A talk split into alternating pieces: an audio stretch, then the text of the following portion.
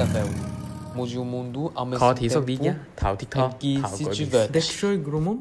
Grumunne Tiga yatra, yatra Düşoy gogroma, gurbo동. sonsa Gurbo동. 지속 가능한 여행 넓으면서 세상을 가난하다, 바꾸자 아소비 나가라. 세계를 가이르. Viajes sostenibles Cambia el mundo 可持续旅行边玩边改变世界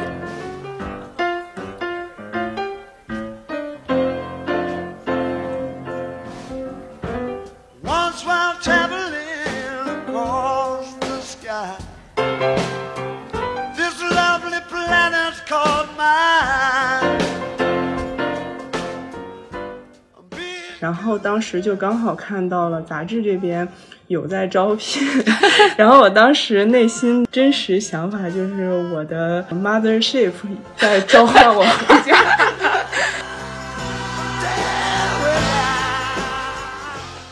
有人在打卡和比较浅的，就是旅行的同时，我们也会告诉大家，也有一些人去愿意深入的游玩，就这两者其实没有什么本质的冲突。对。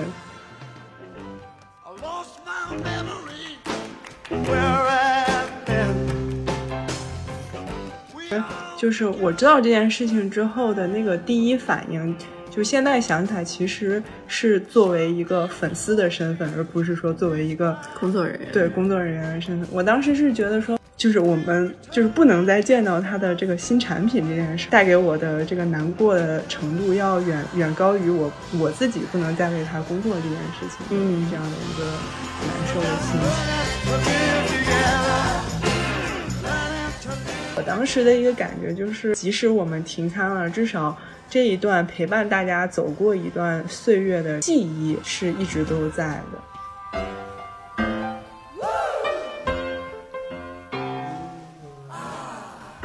大家好，欢迎收听 Rego 可持续的硬核旅行，我是本期主播丽。哦，相信就是大家作为旅游爱好者，对《孤独星球》这个名字应该都是不陌生的。其实对好多小小伙伴来说，包括对我来说，就其实《孤独星球》算是旅行启蒙书之一。对，嗯，然后在最近呢，其实有好多身边小伙伴也有看到说《孤独星球》杂志的一个比较令人惋惜的消息，就是在刚过去的十一月十四号吧，就官方的一些渠道呃发布说呢，就是《孤独星球》的杂志，嗯、今年的十二月呢将将会是它在国内的最后一期杂志期刊了，嗯。然后它的这个杂志封面呢，也是叫 Farewell，就是聚散终有时，嗯，所以今天呢，我们也很高兴请到了呃孤独星球，其实在新媒体方向上的小伙伴艾婷，然后一起加入我们来聊一聊他跟孤独星球之间的故事。啊，Rego 的小伙伴们，大家好，我是《孤独星球》杂志的新媒体编辑艾婷，嗯，然后今天很高兴能够来跟大家聊一聊关于《孤独星球》和《孤独星球》杂志的故事。嗯，谢谢爱听。对，艾听能不能先给大家介绍一下，就是《孤独星球》？嗯，因为我们大家都知道，就是它有那个书嘛，很厚的指南啊，然后也有就是这个每每个月的那个杂志什么的。就是它到底现在可能在国内会有哪些类型的渠道，然后会有什么不同？嗯，对，是这样，就是其实 Lonely Planet 这个公司，它总部现在应该是在美国，然后它其实在很多个国家都设有那个办事处嘛，嗯然后在国内也是在北京有一间它的分公司，然后我现在所在的这个呃公司叫做中国地图出版社，它其实。是 LP 在国内出版这个方面的合作商，就是它和那个呃 LP 在中国的这个分公司还不是同一间机构。然后我们这边就是在出版社这边主要负责有两块业务，一个是图书，就是 LP 中文指南和旅行读物这些书它出版这方、这一块的事儿是由那个我们地图社这边来负责的。然后另一个就是杂志。就是刚刚说的这个即将停刊的 LP 杂志中国版，也是由我们这边来制作并且出版的。所以其实就是可能之前也有一些读者会遇到，就是发现其实呃 Lonely Planet 这个号，然后和我们杂志这边其实是两个不同的机构在运营，确实是两个不同的机构。但是我们在做 LP 的业务的时候，其实代表的都是 LP 的这个品牌。嗯了解了解。艾婷，能不能聊聊你现在自己是在 LP 的什么团队做一些什么样的事情？啊，我是杂志的新媒体编辑，像 LP 就是《孤独星球》杂志的公众号，然后还有微博，还有小红书，然后等等，就是一些社交媒体的账号啊。然后我们其实新媒体和杂志纸刊是有一些联系，但是又不完全一致，就是我们也是会有一些自己独立策划的内容，嗯但是宣宣传纸刊，然后包括可能有的时候也会发布一些纸刊发布发布过的文章等等，就是一个反正是在这个团队里面，但是做的更多的是新媒体线上的这些内容。嗯，了解。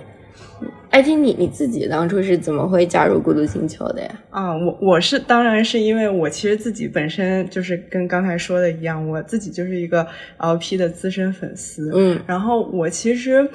前几天试图回想了一下自己当初。就是我已经想不起来是从什么渠道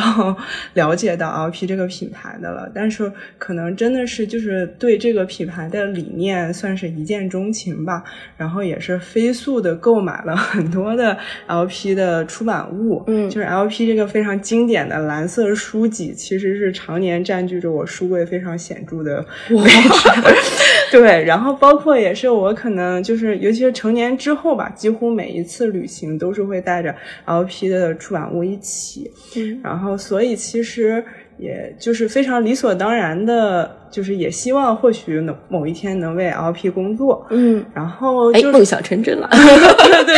就是在一八年一八年的时候的暑假，当时就是在刚好在朋友圈看到之前的一个同学来这边实习了，来 LP 杂志实习了，然后我就问了一下他，了解了一下情况，然后自己也投了一个简历，然后刚好就也来这边实习了两个月。其实两个月时间就不是很长，嗯然后可能做的事儿也不是很多，但是觉得还是学到了挺多东西的，尤其是就是可能自己也没有写或者是参与太多的文章，但是还是觉得很有意义。嗯尤其是就是当时觉得这个杂志编辑部的氛围也非常融洽，嗯然后所以就是可能一直在心里也是种下了一个美好的 种子。对，然后去年就是二一年的时候，当时我已经研究生毕业，然后嗯在做另外一份，就当时其实觉得不是很满意的工作吧。然后当时就刚好看到了杂志这边有在招聘，然后我当时内心的真实想法就是我的这个 mothership 在召唤我回家。对，然后，然后，所以就顺理成章的，就是又投了简历嘛，然后就来这边工作了。嗯，大概是一个这样的故事。是种什么样的体验？每天都沐浴在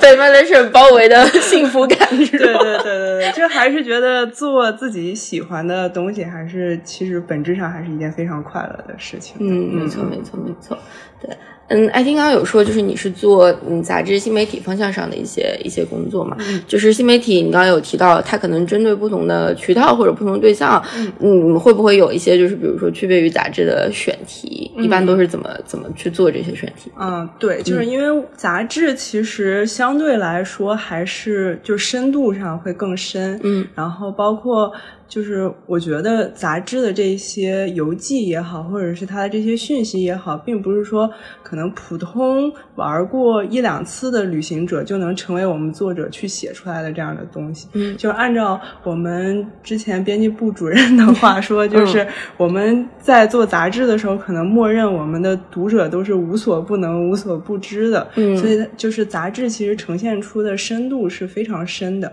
那相对来说，我们新媒体的定位其实更加面向的是这种大众化的阅读，就是可能门槛不会那么高，嗯。然后所以它的内容啊，包括结构上，肯定还是要比就是纸刊的内容要相对来说简单一些。但是同但是另一方面，它就是要求我们更新的频率非常快，就之前一直是维持着一个工作日日更。就是一周需要产出五篇这样的频率，就其实哦还是、还是挺辛苦的。嗯然后我我之前一直是带着，就是可能比如说同期会有两到三名实习生，然后我们每一每周可能都会开一次选题会，定下来未来一周或者是更更久远的这样的一个选题。然后就我我是觉得这个这个工作其实是一个需要持不断持续输出的工作，然后为了不让自己过快消耗掉，也需要就是不断的摄入。啊，嗯，然后有种被吸光了精气的人。很害怕发生这样的事情。嗯你自己就是迄今为止，你你觉得你自己的代表作会是哪个？如果要要评一就就挺难的，因为就是这一年，我我差不多已经一年一年多了，反正，然后就经手过的新媒体选题也得两百多篇，小三百篇的这么一个数量，嗯就还是挺难选出某一篇最喜欢的，但是可能都是亲儿子。对对对就都是都是认真做。但最近可能印象比较深的一次是几个月之前做过一篇讲土库曼斯坦的，就是当时我想选这个地儿，是因为它是。中亚地区最难去的国家嘛，就本来中亚其实就已经相对来说，对于中国中国读者来说比较冷门的这样的一个目的地，就是不太了解。然后土库曼斯坦就是更更冷门，嗯然后就觉得说，既然不了解嘛，那就做一篇嘛。然后其实其实也是有担忧的，因为实在是太冷门了。嗯但是通过就是因为就是确实去的人也没有多少，所以查资料也、也稍微有点难度。嗯但是最后做的效果也还挺好的。嗯然后尤其是今年，其实阅读量也一直蛮惨淡的，就是可能已经疫情进行到第三个年头了，大家确实有点麻了，就是看旅行的内容的人不会那么多了。嗯但是这一篇反而是。阅读量过了两万多，就嗯。好几万，就是怎么说，就是大家还是有这种好奇心在的，嗯，是的。然后还有就是最近刚发的这篇告别刊的这个推送嘛，就是嗯。是真的是意想不到的出圈了。这个反响也是我们没有想到，因为当时其实就是抱秉持着说要告别了，所以需要嗯告诉读者们这件呃读者们这件事情嗯。写下的这样一段话，嗯。顺便觉得可以再预售一下杂志。嗯就是然后我们的老读者会知道这件事情，然后可能会跟我们有有一些交流，但是确实没有想到最后变成就是真的是特别多人关注这件事儿吧，然后嗯。就是觉得也是挺有感触的，觉得可能嗯，就是真诚这件事儿还是最能打动人的，真的真的嗯确实是对，我觉得那个出圈部分是因为就是 LP 本身这个品牌，其实在很多旅行者心中还是还是非常有分量的嘛。对对对，然后二者是，就是我觉得这可能也部分映射了就是在 小红书啊、马蜂窝啊，就是很很就是互联网信息嗯泛滥的那个时代，我们怎么去看待旅行信息这个事情，旅行信息嗯获取这个事情嘛？对对，还是挺有意思的。嗯。如果就是在 LP 上面能登一个你自己的旅行故事，你你会选择哪个呢？就其实说实话，我就是已经有幸稍微 刊登了一点点了，哦因为作为对、嗯作为内部人士，就是还是加泰斯对，就是之前，因为就是我刚才说了嘛，其实我们杂志还是就是怎么说，选材还是比较有深度和门槛的，所以我自己也是觉得，就是我会秉持着一个比较谨慎的态度，我觉得我不能随便 写，嗯嗯，就至少我，就是我之前有给嗯杂志写过那种偏指南的东西，但是这个我也是会选我自己去过的地方。然后嗯之前写过一篇稍微比较大的稿子，一篇游记是写的去了乌克兰。嗯嗯，当时去乌克兰也是一九年，就是疫情之前，嗯。最后嗯那个夏天，因为乌克兰这个目的地其实也是一个挺冷门的目的地，就是中文 LP 都没有出版关于乌克兰的单行本，嗯。所以我当时是买了一本英文版的，然后就是跟着嗯这个指南去了其中的三个地方，嗯。就玩的还是挺开心的。就我觉得乌克兰这个地方也是，因为虽然现在是在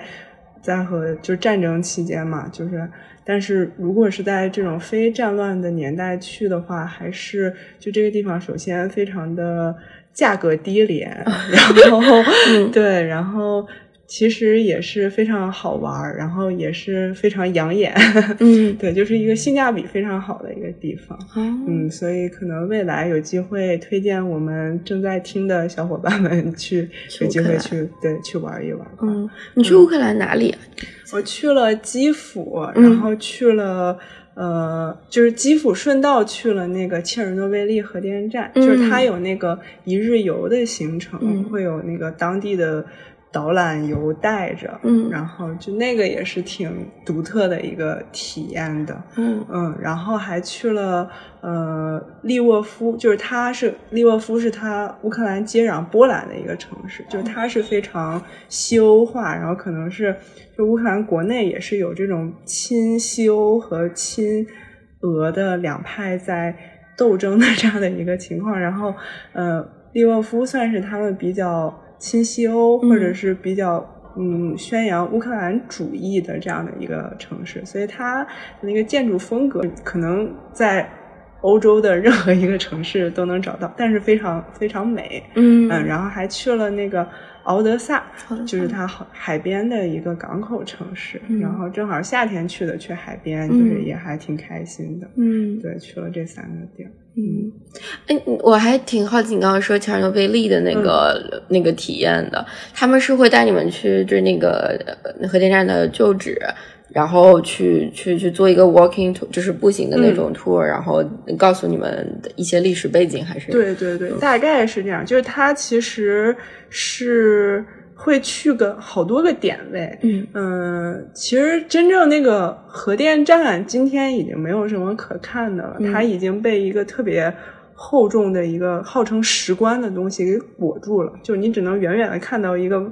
跟蔬菜大棚似的一个 一个东西，你就知道那个是当时核电。核电站的位置是这个事件发生的地点，他其实会去带我们去一些附近的村庄，然后那些村庄也是在就是核电站就是核这个事故发生之后，就是所有的人都被疏散了嘛，所以它其实就是今天看来它就是废墟，嗯但是它很好的保存了就是那个事故发生当年的那个样子，所以就是因为当时还是苏联时期嘛，就是你今天去到那个地方，就是发现某种程度上，我觉得它把苏联给定格下来了，因为就完好、完好无损的保留了当时生活的那个样貌。嗯然后包括还会去旁边的一个号称城市，但其实就是规模也不是很大，几万人的，算是一个镇子吧。嗯嗯，叫普利皮亚季，嗯然后就是也是类似，它会有一些相对比较城镇化的设施，比如说呃运动场馆、居民区、超市，嗯就是它。其实我我觉得就很有意思的一点就是，虽然去这个地方是想去看。见证一下灾难发生的地方，但是其实它给我的感觉更像是一个苏联游，就是能够、啊，对很好的看到那个时代。因为当时事故发生的时候我还没出生，所以就是感觉是穿穿越时光回到一那个时代定格的感受对对啊对，这很有趣。嗯对，嗯嗯，对，因为我会我会第一反应说，感觉就是 切尔诺贝利也有感觉是教育大家。对，对其实还好。嗯对，我觉得那边的向导，因为他们也是很专业的，嗯就是常年带。呃，游客也是来自不同国家的嘛，嗯所以他们其实对于这个事故，他们也是怀着一种怎么说，就大家可以讨论的这样的一个心态，嗯就是他们也不会说特别归结于说到底是谁的错，然后就是可能大家也是比较相对平和，然后看待历史问题的这样的眼光去看待，对，对，嗯。嗯，就你自己观察，就是的，就是会能看到就有一些文化冲突的东西吗？还是说其实也还好？嗯，我是觉得一个挺有意思的现象是，当时就是可能去那边还是就是呃西欧或者是北欧的游客比较多嘛，嗯就可能基本上没有什么像我们这样的中国游客。然后他们其实是怀着一点有点猎奇的，也不能说猎奇，但是他们很兴奋。嗯就可能我觉得可能在西欧人眼中，就是东欧这边是废墟或者是很神秘主义的 一个地儿，所以他们来到这儿就是当时就是手里会有人会那个租盖格计数器，就是去检测每一个地方的那个核辐射量。哦然后他们在比如说就靠近那个村庄，就有一些点位，它的那个数值会飙升。嗯然后他们拿到那个，就看到数值飙升之后，他们就特别兴奋，就本能的特别兴奋。嗯我觉得可能是，就我我我是不会有这种感觉，我肯定是会觉得很沉重嘛。就是如果看到那一幕，但是他们会觉得很兴奋，我也能理解。但是觉得就是可能这个是就大家看待这件事情眼光不太一样，然后嗯会有不太一样的感受，的视角嗯对，对，我感觉东欧之于西欧就有点像中亚之于亚洲，很神秘的。对对 对对对对，嗯。有意思。就是你是不是就会对东欧的那那些国家比较感兴趣？你刚刚有提到说自己感兴趣一些旅行路线跟国家嘛？对，对我，因为我之前是学过俄语，哦所以会对，就是可能就是像中亚呀，然后包括就是可能之前苏联的这些国家会有兴趣，但是还是会去不同地方旅行的。嗯其实现在想来也是觉得，就是 LP 的指南对我一个比较大的影响，就是因为我之前有过两段就是在海外留学的经历，分别是在就是俄罗斯，嗯然后研究生是在英国上的，就是那两段时间里。在短期之内，经常找不到特别合适的旅伴，嗯。然后我也不会说在行李里提前就塞好一本中文版的指南，就我也没有现成的指南书。但是因为可能长期非常信任 LP 的这个理念和风格，所以我是我是有勇气，就是我认准了，我看上了一个目的地，我觉得下个周末或者是短期之内可以去，然后我也不用说一定要找到合适的人陪我，我就可以去做一个短途的两三天、三四天的这样的一个旅行。嗯嗯，就是然后，所以就当时在那边，在俄罗斯，我还买了一本俄文版的。就我当时去了那个土耳其，嗯趁着一个假期，然后我买了一本其实不是 太看得懂的那个俄文版的伊斯坦布尔的指南。嗯但是就是凭借着算是就是因为作为多年用户的这个惯性，然后和熟悉程度吧，就是去去这些地方游玩。然后可能就那两段时光，现在想起来，就是虽然可能没有特别好的朋友陪着自己，条件也没有那么好，但是就那两段时光，真的就是愿意说走就走，然后非常有勇气，也嗯比较接近一种自由的状态。现现在呃我觉得理解还是核心，是因为就是就是局限问题，然后嗯出不出去嘛。但如果能出去的话，你觉得自己还有这个勇气，就是说走就走吗？我现在 就很难以想象 重启的时候，就是我现在会觉得，因为已经挺长一段时间了，就是我现在突然觉得出国玩这件事情变成了一件很陌生的概念，很奢侈。对，然后我就嗯在想说，如果有一天我就是我重新第一次出国游玩，我可能会就是有点生疏了、那哦个感觉，对，所以我是。就是现在还还挺忐忑的 对于这件事儿，然后也在想，也有在想过说，就是等能够再出去玩了，第一次去什么目的地，但是感觉就很难选择，一直在 犹豫。就是对于能够再重新去旅行的这个机会，感到既期待又有一点忐忑。忐忑对对嗯因为你自己是 LP 的也是嗯粉丝嘛，然后嗯、刚就最后这个十二月刊之后，可能杂志本身就要停刊了，然后你自己就是会会有遗憾吗？对这个事情？嗯，对，肯定肯定是挺遗憾的。就是嗯其实我们内部知道这个消息大概是九月份，嗯然后当时就是我知道这件事情之后的那个第一反应，就现在想起来，其实是作为一个粉丝的身份，而不是说作为一个工作人员对工作人员的身份。我当时是觉得说，就是我们就是不能再见到他的这个新产品这件事儿。的带给我的这个难过的程度，要远远高于我我自己不能再为他工作这件事情的嗯这样的一个难受的心情。对，然后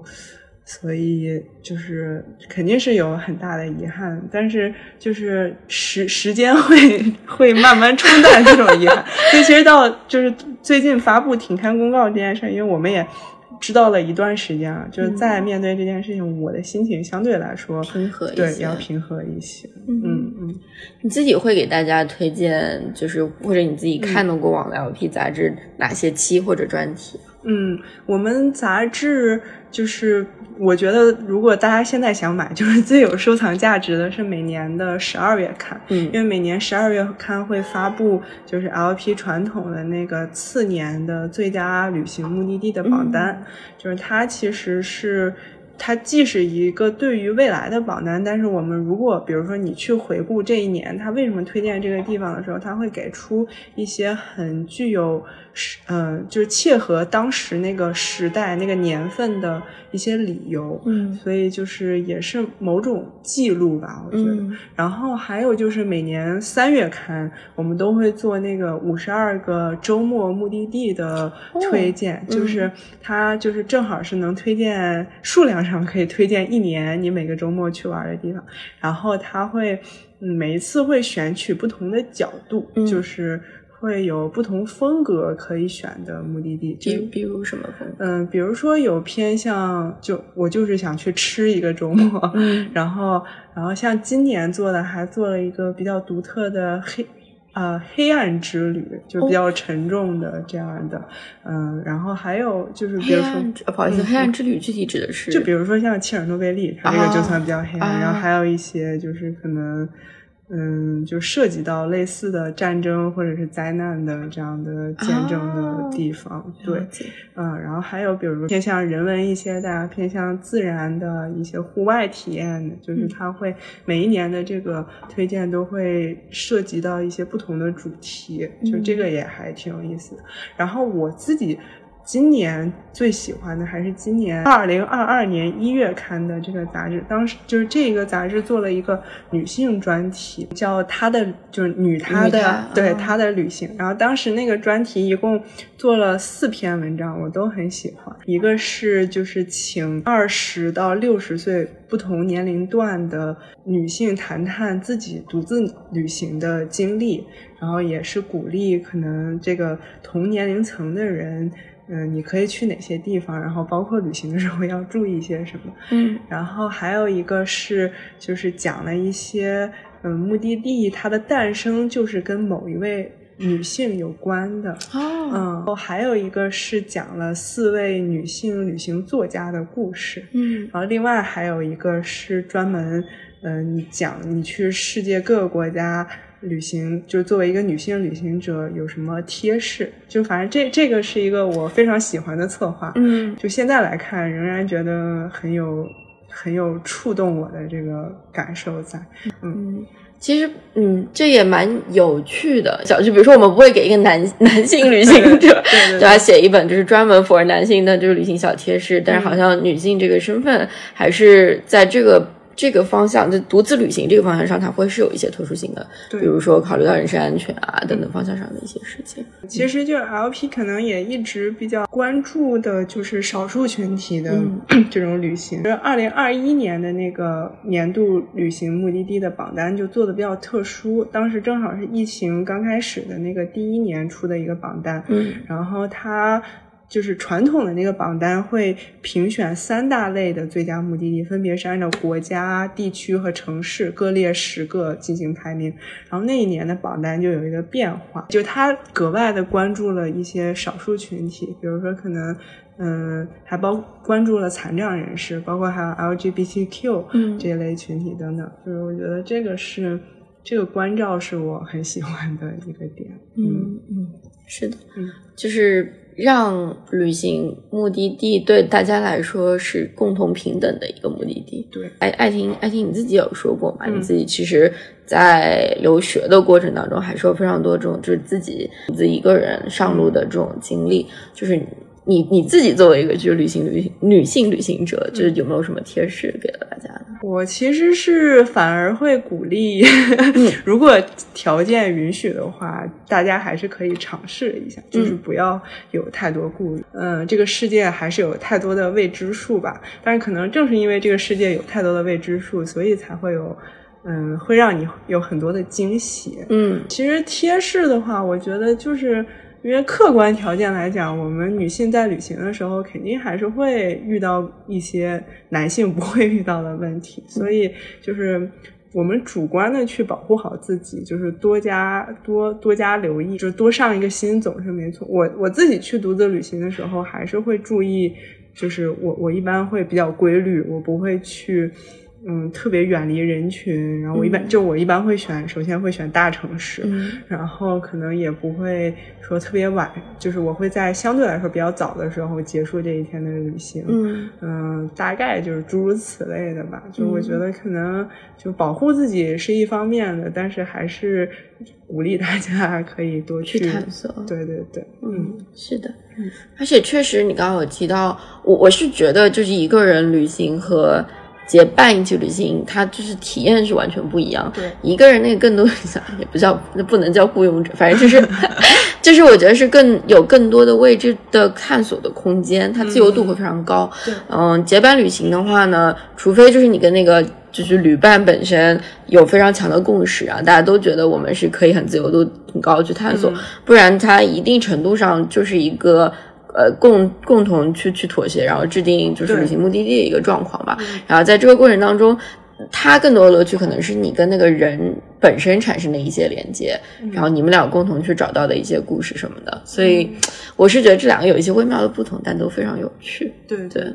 嗯对，其实我们前面有就是简单提到说，就是不同现代旅行过程当中，大家能够获取资讯的一些方式嘛。嗯，其实现在还是非常多的，而且也非常碎片，而且非常快餐，要消化度非常很非常高的，然后大众比较容易接受的。对对，然后这个相较于比如说传统我们刚刚说的《孤独星球》杂志本身，它可能受众还是希望呃。无所不能，或者对这个板块本身是有一定了解跟默契的啊，以及就是呃你真的去到一个目的地，然后去翻一本、读一本，就是呃 LP 的一本一本嗯关于那个目的地的指南和书，这个是完全不同获取信息的方式跟渠道。是对我比较好奇，爱听你怎么看？就是，嗯，这个过程当中，随着互联网信息膨胀之后，就大家的这种阅读习惯的变迁，对，嗯，对，其实就是现在的大趋势必然是就是纸媒传统的纸媒其实受到了这个新媒体和互联网很大的冲击，这个是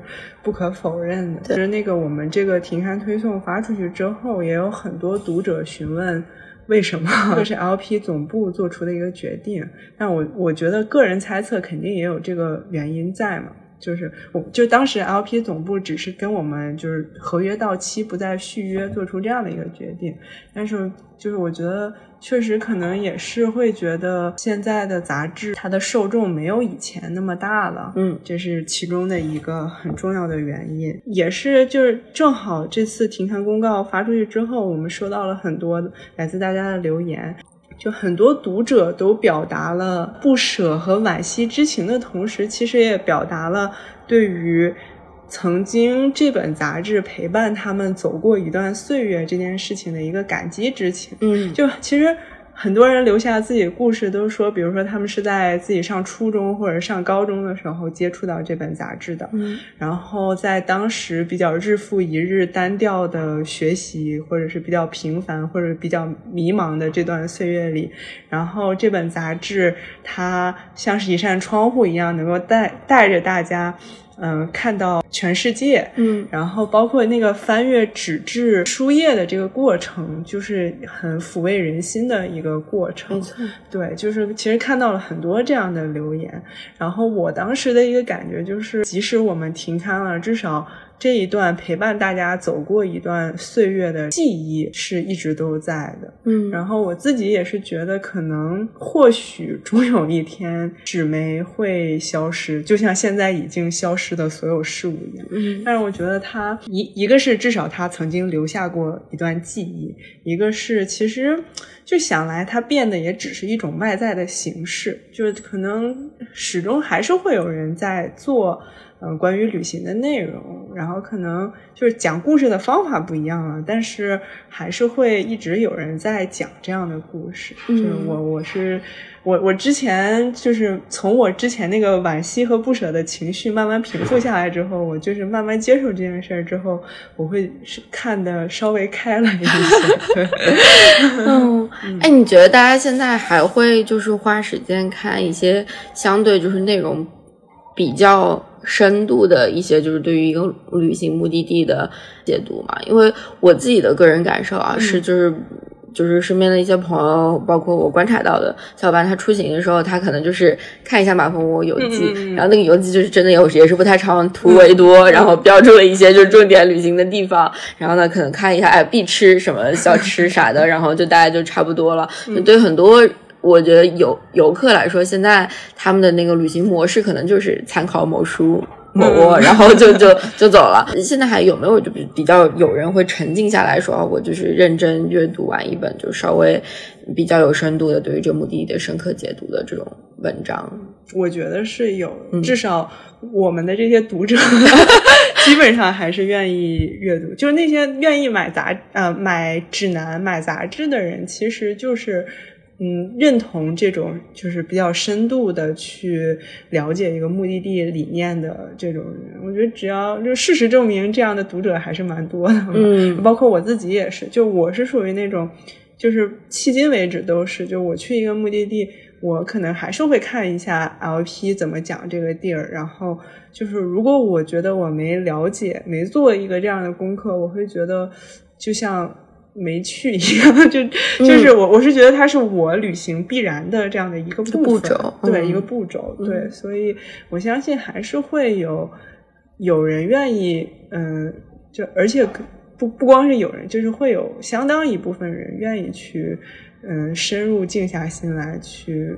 体验的。嗯我觉得打卡或者是这种拍游客照，就网红，就这些词是我们日常我们在做新媒体的内容，包括可能杂纸刊的内容的时候会努力避免的。嗯但是这个它只是和 LP 的理念并不合，但我自己是觉得它它存在可以也是被理解对，也是完全可以被理解的。就是我们有的时候不想那么累，就是想高兴一下、快乐一下，我觉得也完全可以理解。嗯只是，嗯、有人在打卡和那个就是比较浅的，就是。旅行的同时，我们也会告诉大家，也有一些人去愿意深入的游玩，就这嗯两者其实没有什么本质的冲突。对，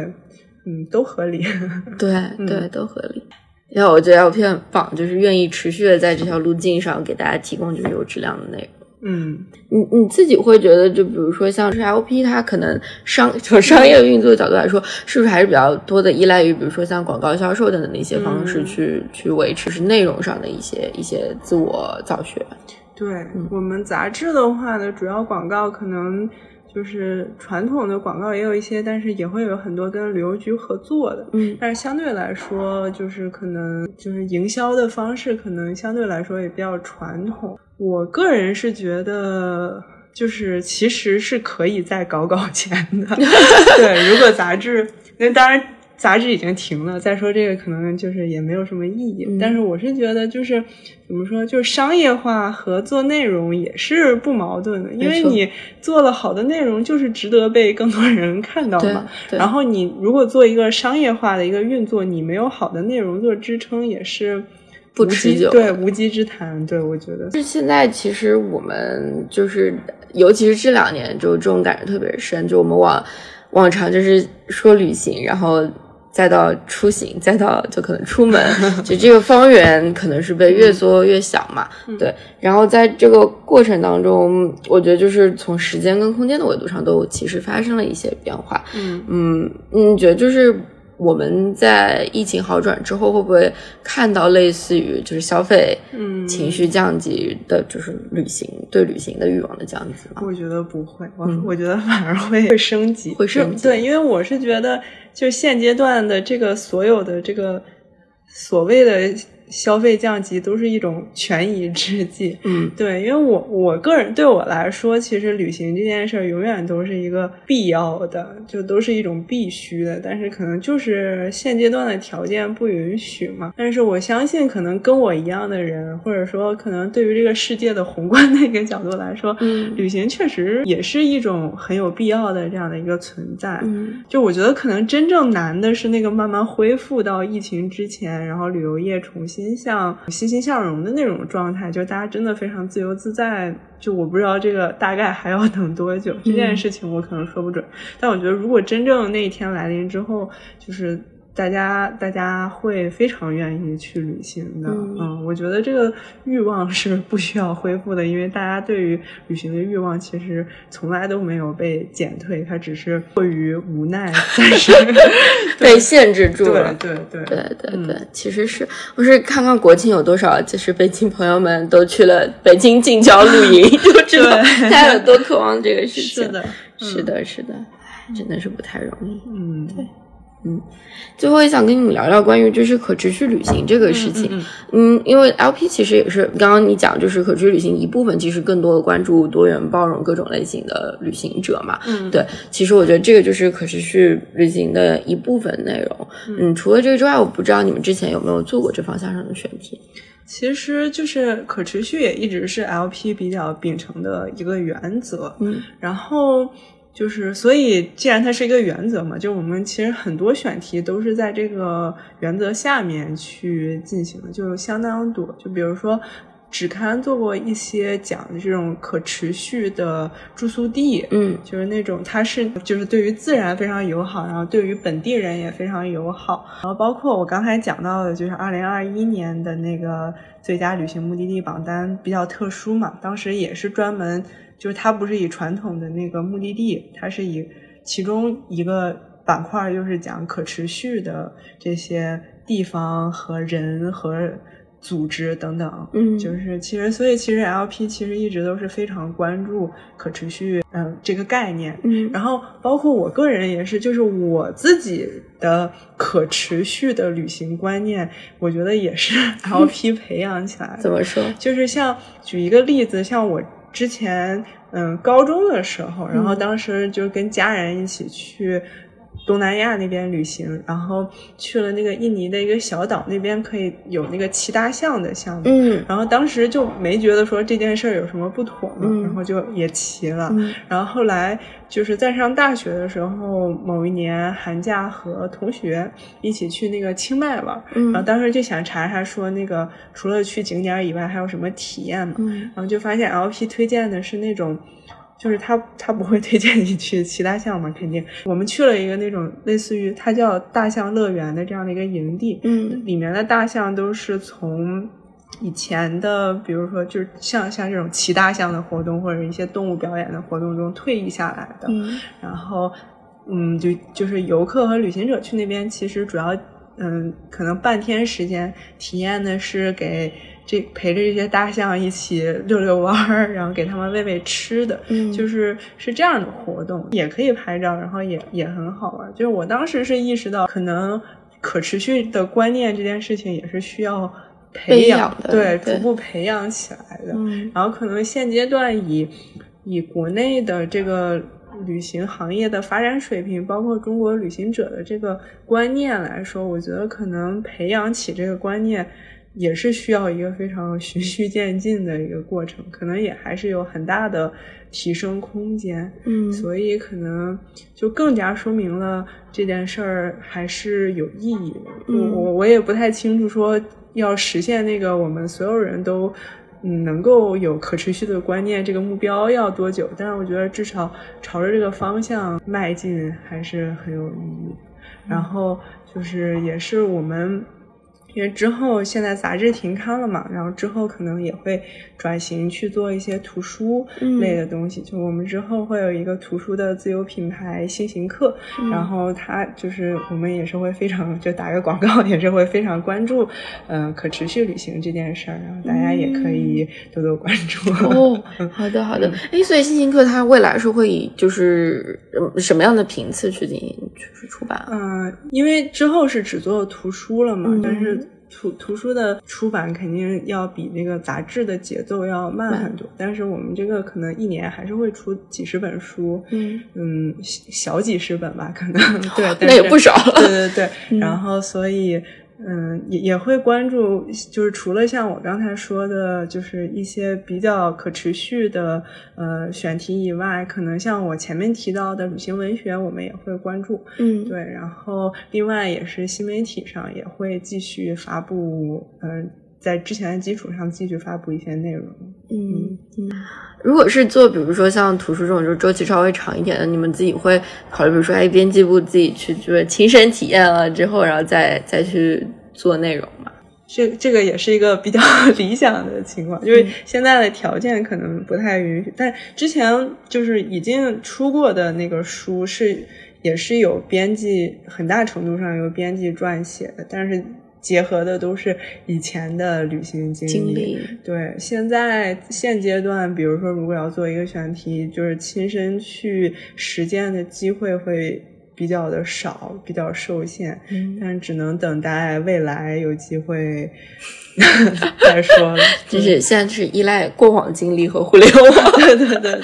确实是。其实就是杂志这两年我们约的，因为其实就是杂志英刊早在二零年的时候就停刊了。嗯就以前那个《孤独星球》杂志的中文版的内容有一半儿。或者是一半以上都是翻译的英刊的内容，哦就自己的原创选题会比较少。嗯然后这两年呢，就是疫情的条件下，英刊还停刊了，嗯我们就是基本上百分之百都是原创的内容。那约约稿去找作者约稿的时候，作者们写的也都是自己在两三年之前的旅行经历，嗯就可能最近大家会觉得在现阶段再去回忆那些。就有点久远了，就是大家也把自己特别好的旅行经历都写的差不多。其实被吸干了。对对对对对，好呀。就是 Rigo，其实传统保留环节里面都会有一个就是快问快答，那我们就开始了。就这个时候，一般后期会配那种很紧张刺激的啊音乐什么啊啊啊。对，第一个问题是你觉得你自己是个有影响力的人吗？我觉得只对我熟悉的人可能影响力大一点，嗯，陌生人就完全展示不出我的影响力。嗯，如果你在一个陌生的旅行目的地，然后在街上碰到一个人，让他给你打招呼，你会怎么介绍你自己？我会说我是一个来自中国的旅行者，但我应该会非常的害羞，然后可能就会想办法。就是交流两句就躲掉了。嗯，你自己最偏好的就是获取旅行信息的方式是视频、图书，呃，还是文字？嗯，应该是图书或者是文字吧。嗯嗯，如果你可以拥有超能力，你你最想拥有什么样的超能力？嗯，我想拥有飞行，这样我现在就可以去别的地方玩了。啊，嗯，最让你就是流连忘返，想就是我一定就此生得再去一次的目的地是哪里呢？嗯，俄罗斯吧，俄罗斯嗯，因为感情比较深。你在俄罗斯待多久啊？待了，其实就待了一个学期。嗯嗯，对，但是就毕竟是就在那边是居住的体验了，不太像是旅行的体验了。嗯，会有更更深厚的感情。嗯哼，你当时是在俄罗斯哪里啊？在圣彼得堡。哦，圣彼得堡。嗯嗯，就是哎，其实这个问题你刚刚就可能也也已经回答过了。就如果说解封了之后，你自己最想去的目的地是哪里？嗯，如果没想好，可以给多个。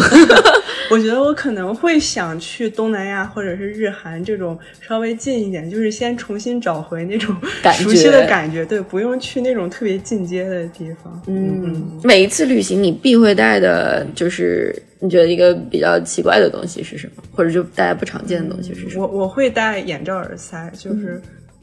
我我因为我睡眠还是比较容易受到影响，所以无论是跟谁一起出去玩，或者去哪玩，我都会带上这个来保证自己的睡眠。啊，好的好的，好呀，谢谢爱听我耶弟，谢谢大家谢谢大家。嗯，最后呢，也想用《孤独星球》杂志在呃宣布停刊的这期推文当中的一段话，嗯，来结束今天的播客吧。啊，就是我们真诚的希望并且相信《孤独星球》杂志的停刊，并不代表旅行者们脚步的停止。我们对旅行的渴望依旧热烈，对世界的好奇心也不会就此泯灭。嗯，也希望听到这期节目对旅游有热爱的朋友们呢，也能够保有自己的探索心，不管是去探索自己身边消失的附近，嗯，还是能够迈开脚步去往更远的世界。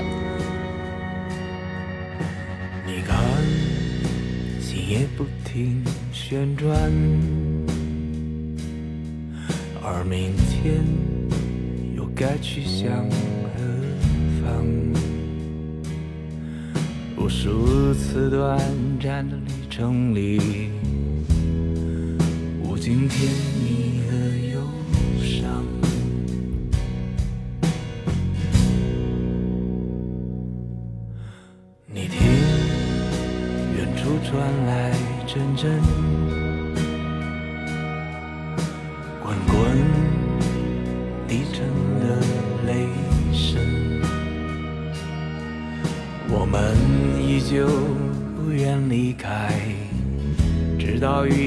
나.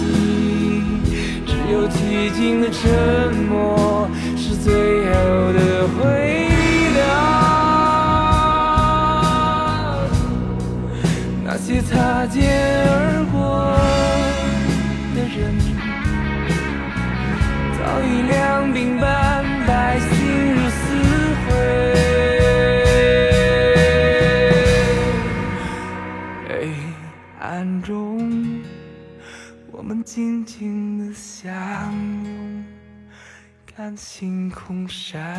烁。